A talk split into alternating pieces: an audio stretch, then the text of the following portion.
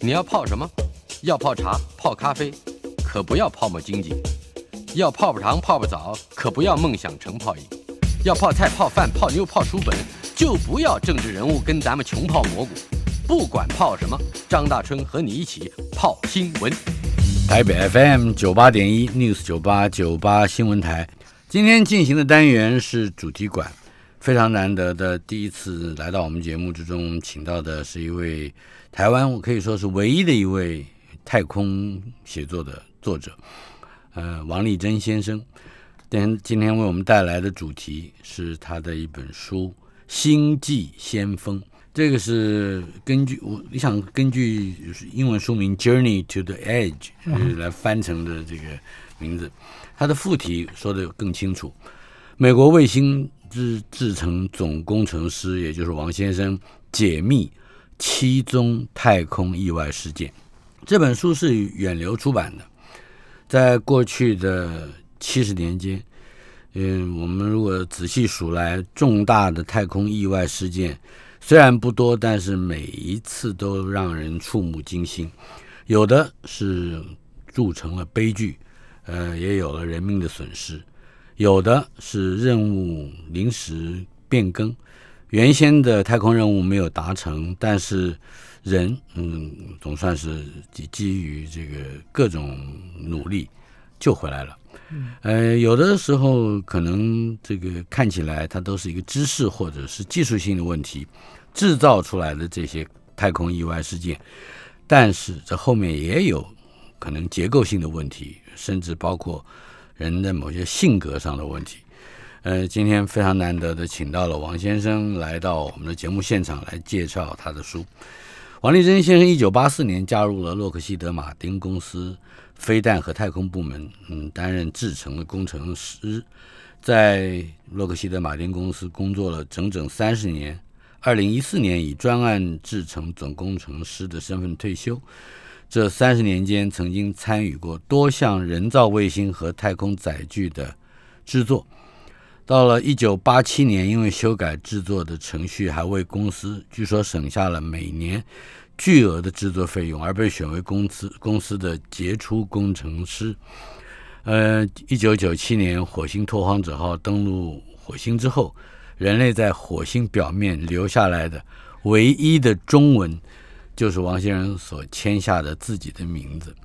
缩小了之后烧印在电路板上。呃，非常高兴能够请到王先生来谈这其中。嗯，我们说的这这人类历史上也是太空发展史上的意外事件，可以做一个总总体性的总，甚至可以说是总结性的一个介绍，为什么会发生这一类的意外？因为我们现在讲说是，虽然去这个太空已经去了有五五十多多年了，可是总体来讲是还算是很很嫩啊，就是一路上所发生的这个事事情。很多是没有办法预料到的。嗯，虽然都已经在科学家跟那工程师都已经算好了，就是已经期待了很多事情，可是总有一些未未知的事情。是，那这些也许就是说是，就像这个里面第一双就是双双子星八号所发生的那个那个那个事情，像是这个 Neil Armstrong。他很快的就把他当时的这个危机去去解决了，没有造成任何的这个损损失。嗯哼。不过这个那也算是是一个第一个太空的意外意外事件了，就一路上来都有这个意外事件，只不过说是。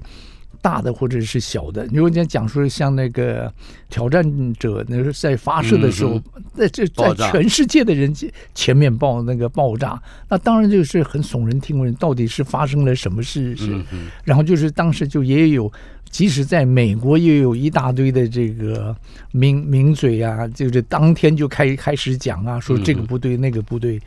那就总我所以讲说一路上来。我们遭遇了非常多非常多的这个困难，那就是要看有一些人他可以挺住这个困难。就是这个书里面我有讲到，我一个经理本来两个礼拜就可以做完的一个测测试，就我们做了七个半月。嗯，你看这七个半月多花了多那个多花了多少钱呢？就每一次去开会的时候，那个那个空军的那个将将军对着我们的是是咆哮怒骂。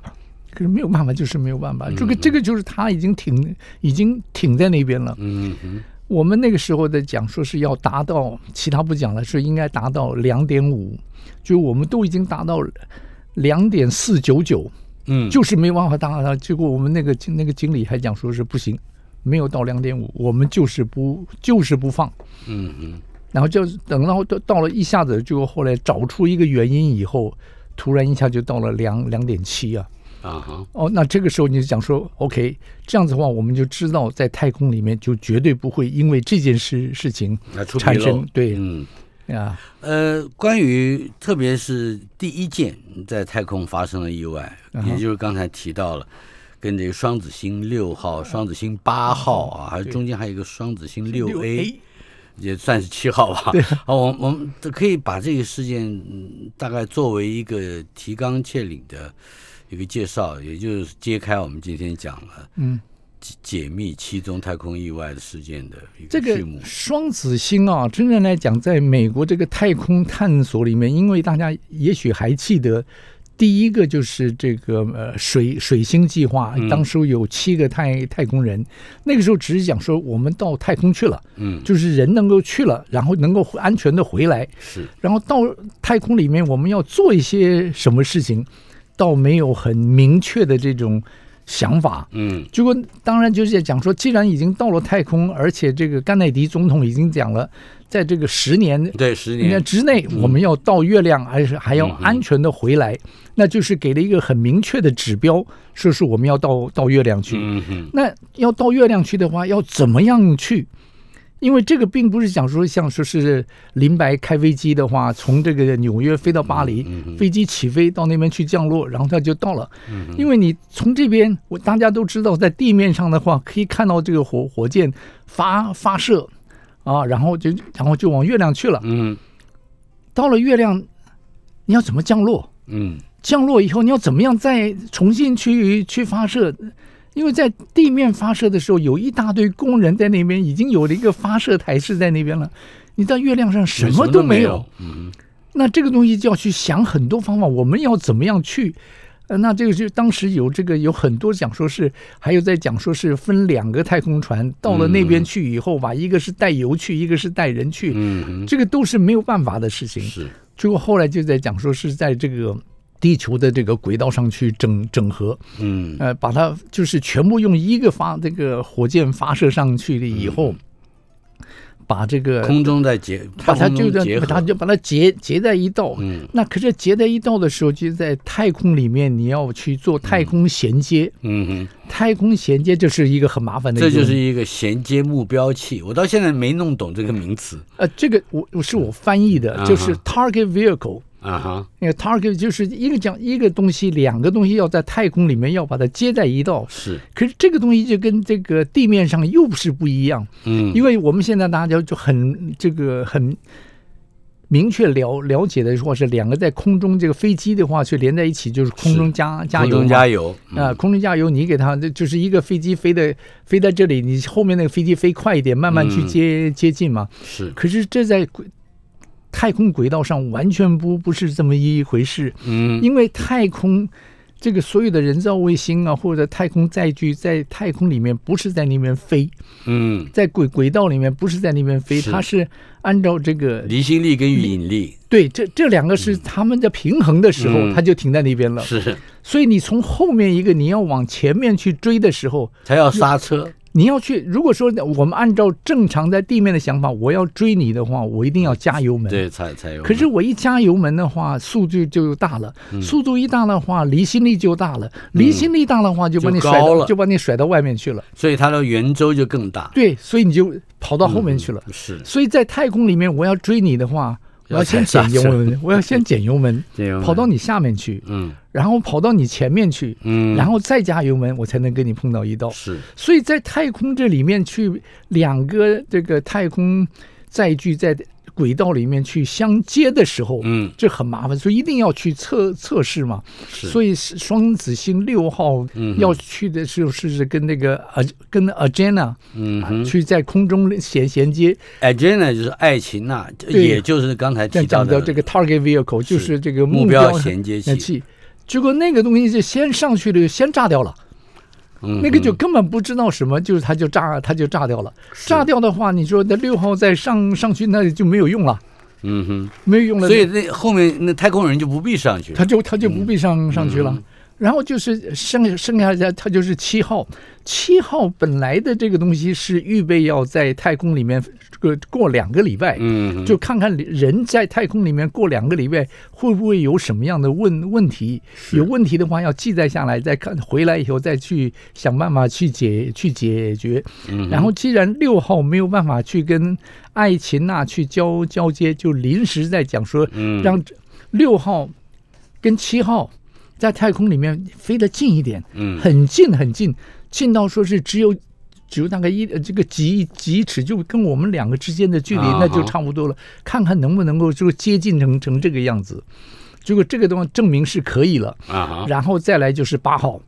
八号要跟真的跟艾艾琴娜去在空中去衔接，衔接，结果一衔接以后就就就是是书里面就讲的嗯。就发、发生了这个故故障，它是熄火是吧？不是熄不是熄火，因为太空里面，结果在还是在讲到飞机的话，你要左转右转上下有升降舵，有这个方方向舵，在太空里面它因为没有空空气，所以那些舵都没有用，嗯。所以一定要用小型的那个火火箭，啊，火箭来这个来让这个左右啊上下这样这个这个样子动。结果有一个东西，它就是一直在卡卡在开的这个位位位置，嗯，所以一直让那个太空梭呃太空舱在那边一直在那边转，嗯哼，转到说是每一秒钟几乎它就转转一圈。嗯哼，那这个时候，那个太太空人就是那个我们大家知道的阿姆斯壮，是，他对那个，因为他是在当时所有的太空人里面是唯一有工程学位的这个试试飞员，他把这个整个这个系统都搞得非常清清楚，所以他当时就判断其中有一个小型的火火箭是是卡在那是卡在那边了，然后可是卡在那边的话，你要怎么办呢？他说你关掉的话，你呃没有办法去试一个一个试啊。啊他就把总总开关关掉了。总开关关掉了以后，可是关掉了以后就把那个火箭停掉了。嗯，可是因为惯性，它还在那边转。是，那你怎么样说用再用另外一个小火火箭开了？他就想到说是在返回地球的那个系统里面嗯也有这个小的这个火火火箭。找一个对应力，对，嗯所以他就用那个，所以就是美国太空总署，就是因为他在这次任务里面所的表表现，嗯。就是认为他是非常的冷冷静，而且对系统的这个了了解，是，所以才让他选为他，让他当第一个登陆月月月球的人。嗯他能够做出那个忽然之间就关开关掉总开关的这个决定，对。鬼使神差啊！他不但要关掉，那讲究还要再想到用另外一个方法，还可以给它开开。嗯哼，啊，是这个是这个是非常不简单的事情啊。嗯，阿姆阿姆斯壮回到这个休斯顿太空中心之后，有有做做任何表示，他是怎么样得到这样的灵感，临时做出这样大胆的一个一个决定？因为他知道这有两个系统都有那个种微型火火火箭，嗯一个是在回来的时候用的这个重返地球的系统里面，是，跟在这个太空里面这个操操纵系两个都有。嗯嗯，他他知道是是是你关掉一个总开关的话，另外一个你还可以用嗯啊、所以他就当时就利利用了这个这个方法。嗯嗯。另我这是第一个看起来并没有造成太大的损害的那么样的一个一个意外。对，那这这些意外好像一用这个词的时候，我们都会说它是可以避免的。嗯，那么在这一宗事情上，我们学到了什么样的教训呢？就是你怎么讲说你要对这个系统要非常的了解，所以并不是说是你一个太空人，你只要到那上面去可以操操纵这个太太空船就好了，你还要知道这个太空船里面所有的这个系系统，你要非常的了、了解。阿姆斯壮就是这样的对人。，对对，嗯，哎呀，呃，另外我们再看到这个呃整个书里面的第三章啊，嗯。提到的是当时苏联的联盟一号。嗯哼，那个犯的错，嗯好好好像不能够用纯粹的意外来解释，是准备不足，但是却要匆促登程，这种决定看起来也又是政治的。对谈一谈根据这个呃意外或者是这个事故，嗯，它能够怎么样解释呢？这个当时因为苏联它是刚好要庆祝五月一号那个他们的劳劳动节，所以一定要在那一天，就一定要在五月一号去嗯发、发射射。那这样子说，你已经把 schedule 定了，把这个 schedule 已经定好，那天一定要做一些什么事情的话，嗯那前面不管发生什么事情，你就不能向后推了。嗯哼，那这个东西所发生的事情的话，你只能在想说，我们用什么方法可以，不是说是这个解决问的问题，就是怎么样说是忽忽忽略掉这个问题，就是把它放到后面就算了，就是我们去赌一赌了。嗯，那那那那就是这个样子。不去认识那个真正对对，他没有时间了嘛，他没有时间去做这个这。跟他好像也跟他建国五十年，什么这个对对十月革命五十年，对，你是吧？一九一七到一一九六七七嘛，对。对呀、而且他这个也是刚刚好是在美国的第一桩死人的这个太空意外嗯，之后，是。对呀、因为美国那个是阿波罗一号，三个三个太空人死了嘛，是，就是一下子本来是美国几乎已经要要领先了，就一下子停下来了，所以他们就认为说是可以趁着这个机会你去追一下，就没想他们也遇到了这种这个死人的这个意意外。但是这个意外，呃，好像也跟嗯这个当时的呃总工程师的身份，以及他和军方之间的冲突也有关系。对，可以介绍一下这个背景吗？这个总工程师，他第一点，他接这个总工程师的话，也是因为他原先的总工程师很意外的、很快的这个因为癌症开刀的时候，这个几乎就死在这个手、手术台上面，是所以并没有说是讲好这个经过一段这个没有移交这个要移交这个东西，然后他就开始接、接接下来了。是，接下来了以后，苏联的军方的那一方面就是在讲说，太空人第一点，这个最大的一个冲突就是认为太空人一定要由军方的飞行员来担、啊担任，然后这个总工程师他是希望能够说有一些，就像我们刚才讲的，说是有一些工程背景的这些嗯太空人。是啊，就是这个东西他们之间是有很大的这个旗旗舰的，嗯嗯，啊，然后在那一次在发射的时候，就是讲很多呃应该要做的这个手手续，他们都没有都没有做，嗯结果导致到最后失事的说是这个嗯降落伞没有开开哎，的一个原因，就是他们没有在地面去做这个测测试。就是降落的时候，那个呃一般我们是在一尝试里面常常会提到一点，就是返航的嗯太空舱，它要有一个特定的角度切入大气层，对，太薄了它会弹打水漂一样弹出去，太厚了话就烧掉了烧掉了啊。它这个是烧掉了哦，不是，这个是进来了。嗯，进来了以后，这前面都还好。进来了以后说要就是我们常常看在电电视上看到，就看到美美国的就是这个军舰呐、航空母舰在这个海上等，然后就看到那个降落伞。降伞那个降落伞嘛，啊。那个降落伞快点开开了嘛，它这个降落伞没有没有开，是，您在书里面其实讲到，可以跟在广播电台里面为我们解释一下，那个降落伞是如何不能打开？因为这个降落伞呢、它是放在一个太空船的上面的一个舱里面，嗯，然后在下面就说是要开的时候，就先把一个拖引伞，先一个小的伞出去，然后小的伞所产生的力量把那个伞从那个舱里面拉拉出来，哦然后根据这个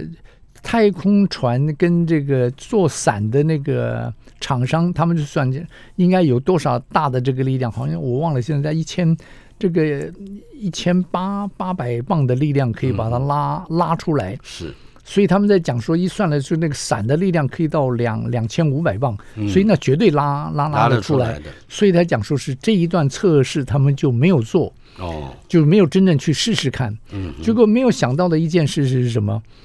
那个太空船呐、上面是装的这个呃降降落伞，下面就是人人坐的地方。是，那人坐的地方要加压，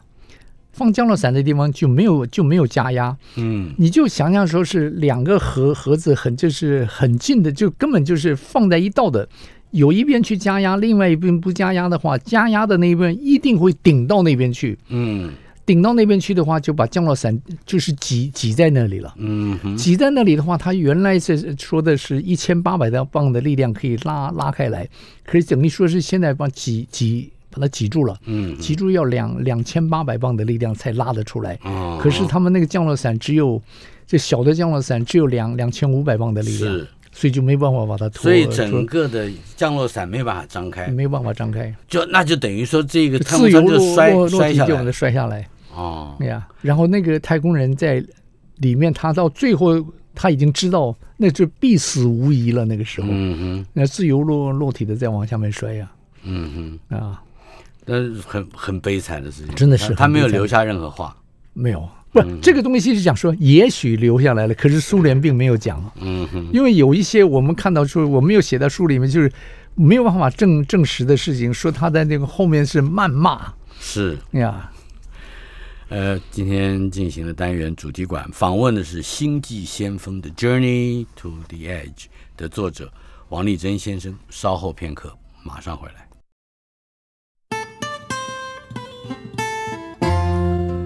台北 FM 九八点一 News 九八九八新闻台主题馆访问的是《Journey to the Edge》《星际先锋》这部书的作者王立珍先生。呃，王王先生拥有美国联邦总署所颁发的私人飞行执照。呃，二零一七年也成为第一位以撰写空军故事而获得空军楷模甲种二等奖章的嗯、平民。呃，好像你也替唐飞和陈森林两位总长写过过传记传记。对，呃，这就是文武双全啊！不不光是工程跟 这个技术啊，是美国卫星制成的总工程师，同时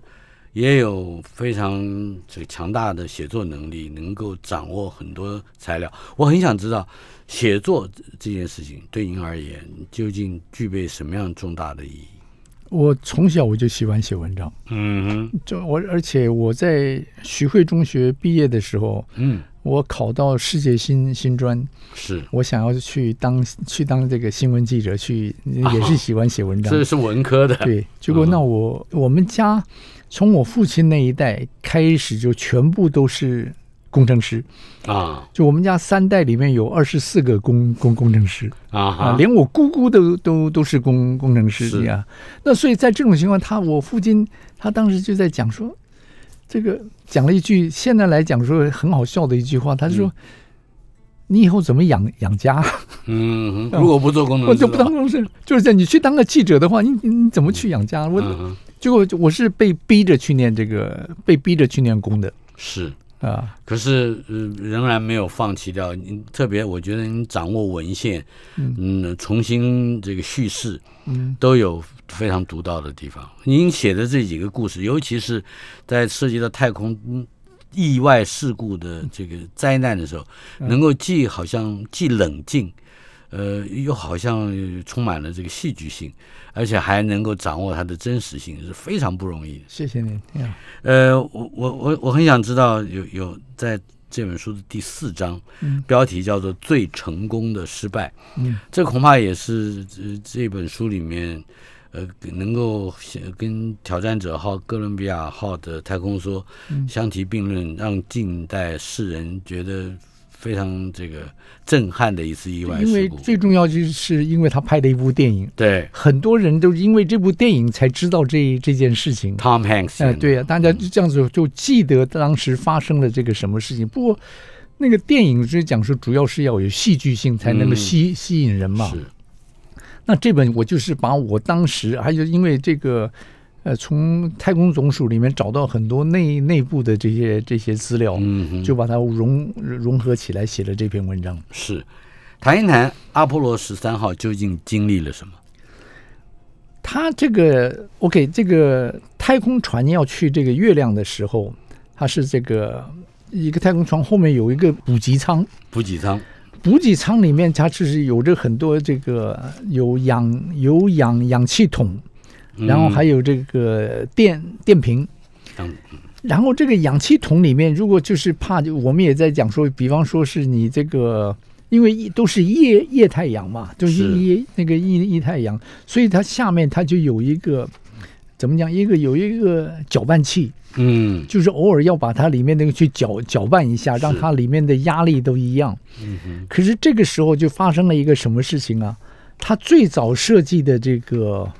呃搅搅拌器里面，嗯它所用的这个电压，这个那个我们都知道，说是现在在家里的话，用家家电的话，都都是一百一的嘛，嗯用汽车都是十二的嘛。是它那个里面设设计了一个，就是好像四四十几。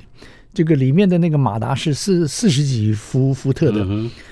结果后来这个四十几伏特就是有电要到那边，就四十几伏特的电到到那里面。就后来它整个那个电力系统去改了，就变成用用六六十几伏特。六十几伏特的话，那你就要把这里面这个马达去改掉啊。是就可是这个嗯氧氧气筒已经做好了。已经放在那那那边了。啊他当时设计的时候说是以后就是要改，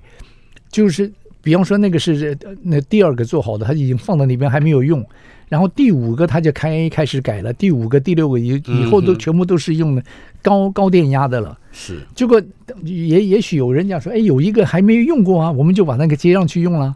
嗯，就是当时就是没有去管它，没有去管它这个东西，西，他没有。就嗯这个经过这个事情以后，设计的人工程师就要去写，说是从是从今天开始以后改，还是以前做的也要也要改，嗯你要要你要把它去写去写下来。是结果他那个前面他就没有没有改，在测试的时候，啊，因为这电压只差一点嘛，差一点的话，他还在那边。就就还可以暂暂时的用，呃暂时，可是每一次用的时候，他就把他的那个呃节节缘体就是它就是烧掉，因为液电压比较高一点嘛，啊它就烧掉一点，它就烧掉一点。是。结果真的是在他们在往月亮去走的时候，他再一开，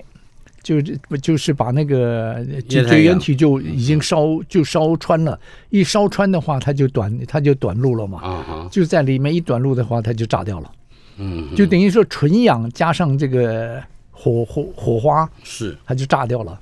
啊，一炸掉的话，它是第一点就是把那个里面的氧氧气全部它都就是氧氧气全部它都漏呃啊都都漏掉了，而且里面的那些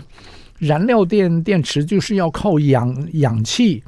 去这个把它去充去充电的，氧气把它烧起来，把去充充电的，那些电电池呢也没有电了。是，那这个时候那怎么样？在这个时候是离发射多多少时间我？已经在往月亮走了。啊哈，因为通常从这个发射了以后，是是先围着地球绕个一圈或者是两圈，然后再往这个月亮去走，并不是月亮在这边，我往这边走。去不是？你就往就月亮也往那边走，你也往那边走，你就要到两个去接交汇的地方，你往那边走，是，就已那个时候已经在往那边去的路路上了。嗯哼，呃，发发生这个问题，然后地面的话，所有的工程师、科学家就赶快去，到底发生了这个这个什么事情啊？在他们在想说是要怎么样解决这个问题的时候，嗯，就当时的那个中文我都不知道是怎么讲、c o n d u c t o r 啊，他是当时他最最先讲说已经没有电了，没有氧了，嗯这个时候怎么办？就是想赶快跑到那个登登月舱里面，是。登月舱就变，当时就变成他们的这个救救生舱了。避难。避难所，那就是就避那个嗯。避避难所了。到了那边去以后，他们的这个生计一下子没有问题了，嗯然后才开始说看看到底发生了什么事情，我们怎么样才能把这三个人安全的带带回来？然后到最后还真的是把他们带嗯带回来了。他们还不是直接的就掉头往回走，这个不能这样做，不能这样子做 对，因为第一点，我们就讲在太空里面完全是惯惯性的走，嗯，就我就就一推了以后往那边走，他就始终在往那边走。你要在临时要回来的时候，第一点你要先停下来，嗯，你要掉个头，然后再用再用这个力量要花很多的这个力量。嗯。那他现在这样想，我们还继续到到月亮去，嗯哼，到了月亮去，用月亮的这个引力把它对着地球再甩甩回来，嗯。这样子就是剩下的电跟剩下的这个氧氧气那还够。是，你要中间要是掉个头的话，你就不够了。嗯，这个很难在地用地面的想想法嗯去想这个太空那个对不过在这本书里面呢，我想就我写写的是很详很详细，是非常详细，对啊这让我们对于不能想象的是有了一个想象起点，起码。对啊，呃，可是刚才绕讲绕这一圈，呃它还牵涉到刚才我们提到的电力问题，嗯还有其他的能量问题，对，其电力最重要的就是两个，一个是电，一个是氧还有水吧？哦，对，还那还有那还有水，就是人要喝水，对。对。那它这个整个旅程好像还牵涉到必须要估算是在什么时候、什么地点，呃，怎么样降落？对，是在太平洋呢，还是在在印度洋？在印度洋好像是比较方便一点，但是印度洋是最最快，嗯哼，那可是呢，这对他们来讲是最快。可是地面在印度洋，美国没有一艘船在那个地方，嗯可以来接，可以来接他们。是呃，所以呢还没办法，所以一定要到这个太太平洋。太平洋，啊嗯，啊，好。那么克服这个问题，我在呃阿波罗十三号的电影里面嗯。看到了 Tom Hanks 好像用一个三角的手段嗯。去测量出自己呃如何进入大气层的角度。可以，您可以更具体的给我们介绍。就像我们刚才讲到说是这个，你讲说是进来的时候那个那个角角度，是。这个太浅的话，就是像打水漂一样走了；太这个太陡的话，它就就它就烧它就烧、嗯。烧掉了。所以它进来的时候，它一定要去把做着一个很好的那个角度这个可是那个时候电脑已经没有了。嗯，啊，所以没有电，没有那没有没有电嗯。了，所以他在那个中心要去修修正。去修正的时候，那只有说一个人在那边读读秒，一个人就在那边控制他的这个阳阳符了。嗯，要对着他那个角角角度这样的进来。是，呀。就是既惊险，可是这个当然，这个其实真正的是比在电影里面还要还要惊还要惊险呢、啊那个时候就很很紧张呢、就这个时候你要怎么样刚刚好刚刚好就这样子进来嗯嗯。呀？所以数学不是不是没有用的 啊，人生实难，数学更难，嗯这就是通常的话，一般的讲，就是工程师的话，通常都有计算机了，你就不需要真正去算了。是。可是那个时候，他就要真真正去嗯。在地面了，那还是用这个地面在那边算的。是。算出来以后，这个就跟他们讲，啊。说是要多要是有，所以有一个人要在那边读秒嘛，嗯哼，要就就往那个角度走，不是往那个角度，然后要燃烧几几秒钟嘛，那样，是。我记得是好像三十多秒钟嘛，啊 差不多。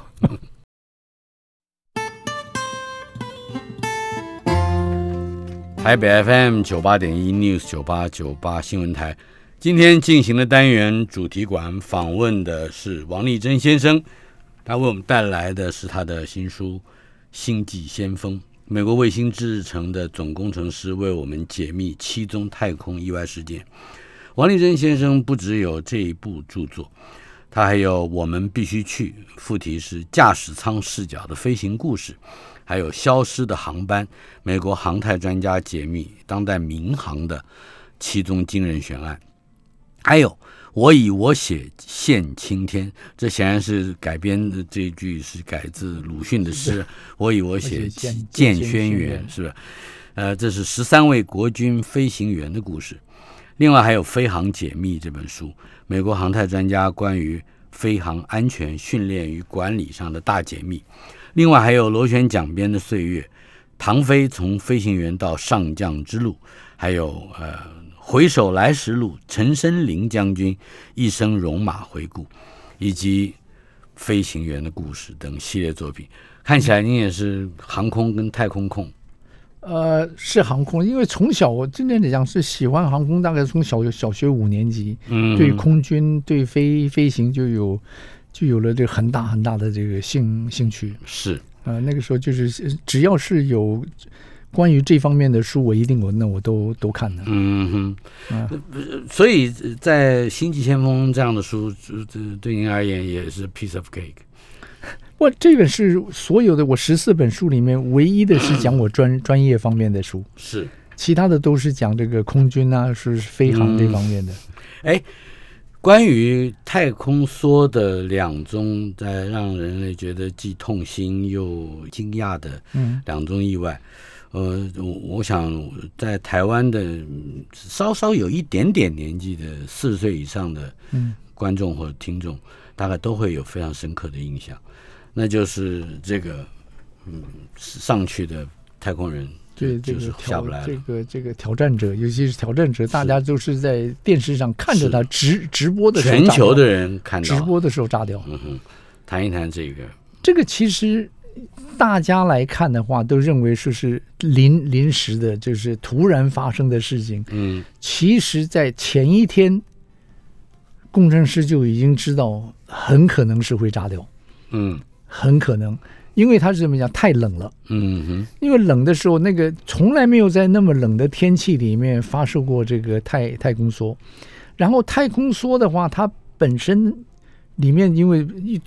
装不了那么多的这个燃料，嗯，所以它要有一个很大的这个副油箱。我们讲的副油箱，这个空军里面的这个术语副油箱嘛。啊哈，可是它这个副油箱比它这个真正的这个太空梭的话要大，嗯你所以你看了下头说那个太空梭下面那个很大的一个那个土黄色的那个东西，是它就是它的油啊油箱。油箱，除了它的油箱以后，旁边还有两个固态火箭推推进器。嗯这个固态火箭推进器我讲明了一点，就像是我们小时候玩的冲天炮一样。炸药，呃，就是就是完全都是固态的，一点了以后你就没办法的把它停停住的。嗯哼，啊，那这个东西它有是由七个那个像那个钢钢桶一样的东西吧连在一这一道，里面的就装满了这个火火火药嘛。是，那这个七个连在一道的这个这个是这个地方，它就接沿的地方，它就总有缝嘛。嗯。有缝的时候就会怕里面的这个火焰弄到外面来，因为弄到外面来，旁边就是它那个大大油箱啊，是。烧到油箱就很危险了。嗯所以他就用了那个橡皮环 O ring，、，O ring，就再把它 O ring 的话，我跟你讲，这个呃你只要说是在家里那个修过这个水龙头的，那都知道，怕它漏漏水，是，就是有一个就是像橡皮圈一样把它嗯。一压紧了以后，它把所附近所有的那个缝隙缝隙全部的就都都填满了嘛。嗯那可是如果太冷的话，那大家知道这个橡橡胶一一到冷的时候，它就没有硬化了就就硬化了。是一硬的话，它就没有办法把它把它这个全部把它填填满了。嗯所以工程师就看到了，说是太冷了，说那个东西可能会有问问题。嗯那可是呢，经理人员跟这个太空总署都是想说是第二天一定要把它放上去。它是一个政治原因，一个政治原因，因为什么？因为第二天的晚上，雷根总统要做这个国国情咨文，嗯讲国情咨文的时候，其中有一项就是我们的成就是什么？成就是我们第一个太空教师现在已经在轨道上了，嗯，所以还要那个戏剧性的，对，一定要把它送上去一定要把它送上去。所以嗯当时就很讲了一句话，就是太空总署的人跟那个制造那个固态火箭呃推进器的那个人讲说，请你把你的这个工程师的帽子拿下来，换上你的经理的帽子。按照中国话来讲说，请你不要以工程师的身份来跟我谈讨论这件事情，嗯用你经理的这个身份来跟我讨论这个事情。是，那经理跟工程师有什么不一样呢？嗯工程师只是关于说是成败，嗯，然后另外一个还有一个 schedule 是，啊，就是日时程不能更动，时程不不能更嗯。更动，这个跟刚一开始讲的那个苏联的情形是一样的。是，不管美苏在这这种灾难或者悲剧后面，嗯。好像都还牵涉到不很难避免的，牵涉到这种权力意志的罪行。对对对，嗯。呀，好，这个是呃后来我记得在电视上，呃呃，请到的专家是 Feynman。他拿过诺诺贝尔可以可以对，他是诺贝尔奖的物理奖的得主，可以谈谈他当时的一个解释吗？他当时其实并不知道这件事情，嗯。是这个太空总署里面的人跟那个设计那个火箭的那个他们知道这个，所以他就把那个资料先是给了第一个女太空人，啊。呃，Sally Ride。Sally Ride 再把这个资料去给那个 Feynman 那去给 Feynman，他然后就是因为他是一个老老师嘛，一个很好的这个老师的话，就跟你讲说，把很深奥的东西用很简单的话来就跟你讲，所以他就在听证会上跟大家谈笑风生的一边讲，然后就拿那个塑塑胶环不是那个橡皮环就在那边放到冰冰水里面去啊，嗯。大家都看到的，然后一拿出来就没有已经没有可可塑性了嘛。嗯拿出来，大家很快的就了解，知道发生了什么事情。嗯嗯。啊是，这是挑战者号。对，可是之后也在您的书里面也提到了，还有哥伦比亚号的太空所所发生的悲剧。哥伦比亚号是在发射的时候，因为这个大家我们都就看的，在这个电视上面可以看到这个实况转转播嘛，嗯那就是有很就这个太空总署有很多个这个照相机、摄影机对着他照，是，他对他照，并不是说是让这个这个电视机前面的观众看，他的真正的理由是看出是如果发生意外或者是有什么事情的话，我们要看看到底会有是什么地方发发生了意外，嗯就把它这个就记录下下来，就像你汽车上面的那个行行车记录器一样。嗯结果就是有一个工工程师在这个去看就审视这个这一段这个纪纪录片的时候，看到在他的油箱上面的一块海海绵，嗯。就是防这个防热的那个海片。绵，防的海绵掉掉掉掉下来了，嗯哼，打到那个太空梭的翅膀的前前缘，是，可是打到了以后，它从这翅膀下面又有一大片的这像粉一样的东西脱落，嗯，所以他就不知道到底真正的伤害到了什么程度。嗯那那他就不知道啊。那这个时候你要说，既然你不知不知道的话，可是一定是有什么事情了。那最好就是就找人家看一看啊。可是太空船那一次并没有想要说是有任何到太空船以外，所以他们就没有带太太空衣。嗯没有带太空衣的话，人就不能到到外面去去看。然后呢，再讲，既然他们自己不能看的话，那可不可以找别人看呢？是，那就是有这个国防部的这个间谍卫卫星，或者这些在地面上这个监控的这个东西，可以让他们来来看。可是让他们去看的话，虽然这两个单位都是美国政府的这个单位，那可是我的单位让你的单位去帮我做事的时候，我就要给你钱了。嗯，所以那个时候这笔钱并不在他们的预算之内啊，所以他们在考虑的结果就是说是我们赌一赌吧，我们不要花这个钱。所以前面一个挑战者号所碰到的是不可以更改的顽固的 schedule 的问题这个是这个是一个钱，budget 问题，预算的问题。这一个是这个预算的问题，预算的问题。呃，结果我我想在最后的那几分钟里面，我这个就是讲说，因为他们讲说是要去读一读一个原因，很大的一个原因就是讲说，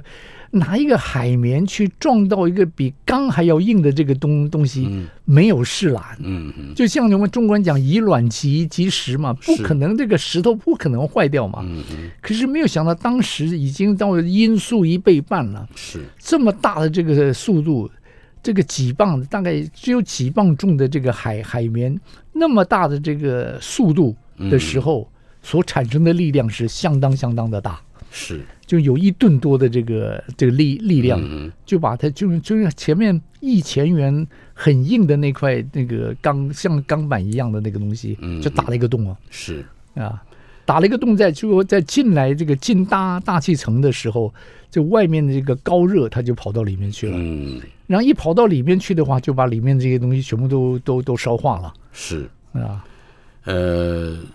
当然这是一个不可，应该说可以避免，可以避免但是不实在如果当时花了这个钱，花了这个钱嗯照了那个相片，知道弄了一个大了一个洞的话，没有一个人敢讲说就让他们回来，没有一个人敢敢讲这个话。那如果当时真的不让他们回来，那他们有什么办法可以逃就是出升天？OK，那就是讲说要赶快派另外一艘太空船上上他们接过去。因为当时本来又是第二下，他们是一月十六号发、发射的，二月一号回来的嘛。嗯，再下一个是预备三月一号发发射嘛，嗯就赶快把三月一号那个要尽量的这个嗯。提、提前，是，然后把它带上去，然后当时还在讲说是还要把它太空衣带上去、啊，对，而且两个太空衣就是一个一个的要送过去再弄回来。嗯可是这个里面还没有讲到一个问题，说太空衣自己不能穿的，一定要有一个人在旁边来帮你穿。哼，啊哈，所以他这样七个太空人在里面，最后总有一个人是没办法穿太太空衣的，嗯，因为没有人能能最后的一个人他自己他没办法穿呢、嗯嗯，而且另外你穿了太空衣的话，在旁边你也没有办法办法去帮他穿，是。那总那就是总总会有一个人要这个要牺牲，要。是。访问的是王立珍先生，为我们带来的这本书非常值得您去欣赏，《星际先锋》，嗯，愿流出版。